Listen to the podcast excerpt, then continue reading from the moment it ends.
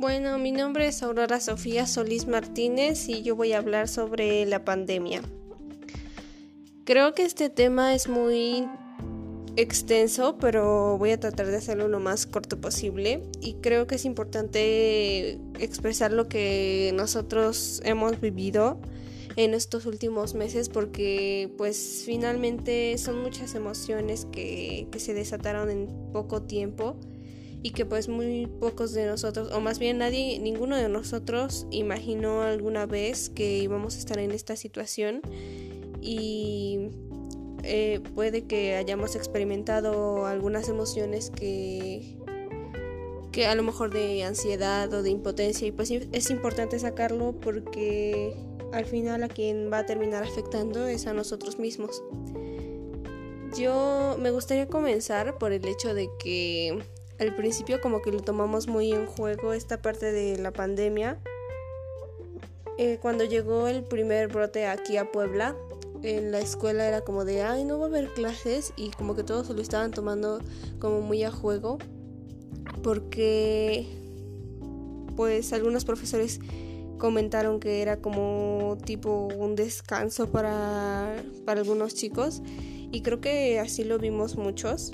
descansar de la escuela, levantarnos un poco más, más tarde de, lo normal. Por ejemplo, yo antes de la pandemia,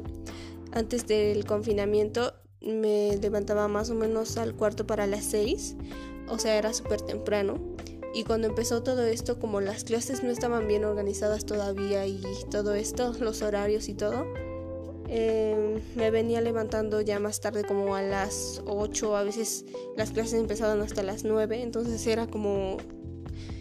te daba un poco de más tiempo de descanso. Otra cosa es que dejaban mucha menos tarea que en la escuela. Y creo que esto es algo que como que a nosotros nos gustó de cierta manera porque descansabas un poco tanto de la escuela y de los horarios y de levantarte temprano y también de la tarea. Teníamos mucho más tiempo eh, para convivir con nuestra familia. Y por ejemplo ya a partir de las 4 de la tarde yo por lo menos me liberaba de todas mis tareas y ya podía hacer lo que yo quisiera en toda la tarde. Y es, yo soy una persona a la que le gusta mucho estar con la familia y la pasaba yo muy bien. Pero conforme fue pasando el tiempo, como esta sensación de, de ver a los a mis tíos, a mis abuelos de nada más por una videollamada o ni siquiera eso, a lo mejor tal vez nada más hablar por teléfono con ellos, se volvió un poco extraño porque yo em, saliendo de la escuela me iba para casa de mis tíos porque es la casa que más cerca queda de la escuela, mi casa está un poco más lejos de la escuela y esto era como muy normal para mí, o sea, saliendo de la escuela me quedaba yo en casa de mis tíos ya hasta por las 7, 8 de la noche, a veces hasta las 9 y a veces llegaba a mi casa como a las 10 de la noche. Y eso era todos los días de lunes a domingo, o sea, era prácticamente toda la semana vivírmela en la casa de mis tíos. Y el viernes iba yo con mis abuelos, todos los viernes iba yo con mis abuelos y pues era algo normal que llevo haciendo desde que era yo una niña. Entonces, pues nunca en lo que llevo de vida me imaginé una situación como esta de, de que de repente un virus que nadie conoce llega y empieza a afectar a toda la población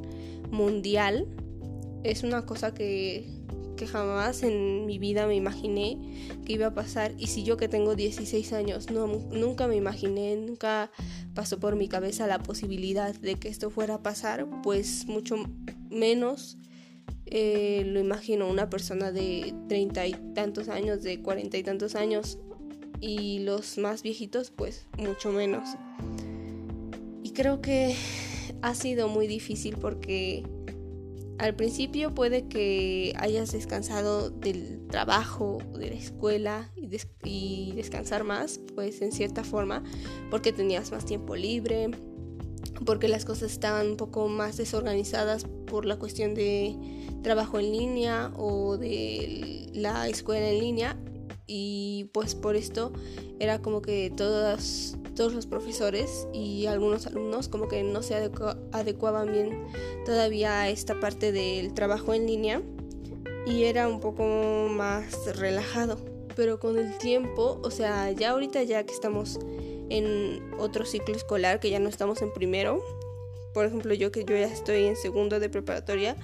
pues obviamente las cosas ya cambiaron, ya son un poco más organizadas que al principio. Ya hay un horario está bien establecido de a qué hora empiezan las clases y a qué hora terminan las vacaciones, eh, si hay alguna hora de misa o ya es un horario específico. No como al inicio que ni siquiera se tenía un horario bien establecido. Y por la misma situación del estar en línea, los profesores como que comienzan a dejar un poco más de carga de trabajo y tal vez no es intencional, sino que es como para que tú comprendas más los temas porque pues obviamente no es lo mismo trabajar con los chavos en, de manera presencial que, que en línea. Hay personas que entienden mucho más en, en presenciales y eso es lo que me pasó en matemáticas. Bajé mi promedio bastante yo tenía el promedio en matemáticas más o menos 8, 8, 6 y bajó a 7. Y eso es porque estoy acostumbrada a que los maestros pues expliquen presencial, porque así te puedes acercar mucho más fácil y preguntarle, ay, oiga, profe, es que no entiendo por qué esta la tuve mal. O cosas así. Y no sé, la manera, o más bien, el hecho, el simple hecho de que lo estén dando en presencial, como que, no sé, hace que yo comprenda más fácil lo que están explicando. Otra cosa es que trabajando en línea como que tienes muchos más distractores. O sea, estás en la computadora y puede que tengas abierto ahí WhatsApp o Facebook o Instagram o tienes tu teléfono al lado o estás pensando en otras cosas que debes de hacer y de manera presencial las cosas cambian porque tienes que tener tu teléfono guardado, no tienes computadora y tienes que poner atención a la clase o, yo qué sé, le tienes miedo al maestro porque sabes que te está viendo, pero de manera eh, no presencial, que es la manera en la que estamos trabajando ahorita, es un poco más complicado que el profesor esté seguro de que estás poniendo atención. Y esa es una parte que está costando bastante trabajo en algunas materias.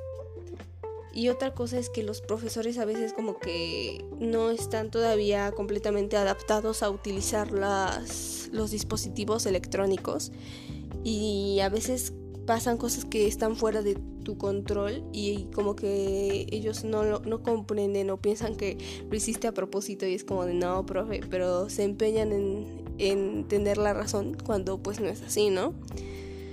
Obviamente eso es algo que a veces a nosotros como estudiantes nos, nos frustra de cierta forma porque no, no sabes de qué manera explicarle al profesor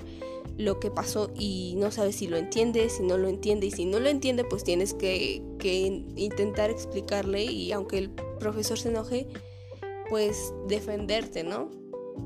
No de manera irrespetuosa, pero pues sí de cierta forma explicarle, profe, pues es que pasó esto y no lo pude enviar o no pude hacer esto, se me fue el internet, lo que sea. Y a veces suena algo ya trillado eso de que, ay, profe, se me fue el internet. Y algunos pues sí lo hacen, ¿no? O sea, los profes tienen derecho a dudar porque hay personas que se aprovechan de la situación y dicen, no, es que se me fue el internet o lo que sea y pues realmente fue, fue algo diferente, ¿no? Pero pero creo que sí es importante esta parte también de tener paciencia, tanto profesores como alumnos, porque a veces ambos como que nos frustramos y decimos y hacemos cosas que pues que no van. Y otra cosa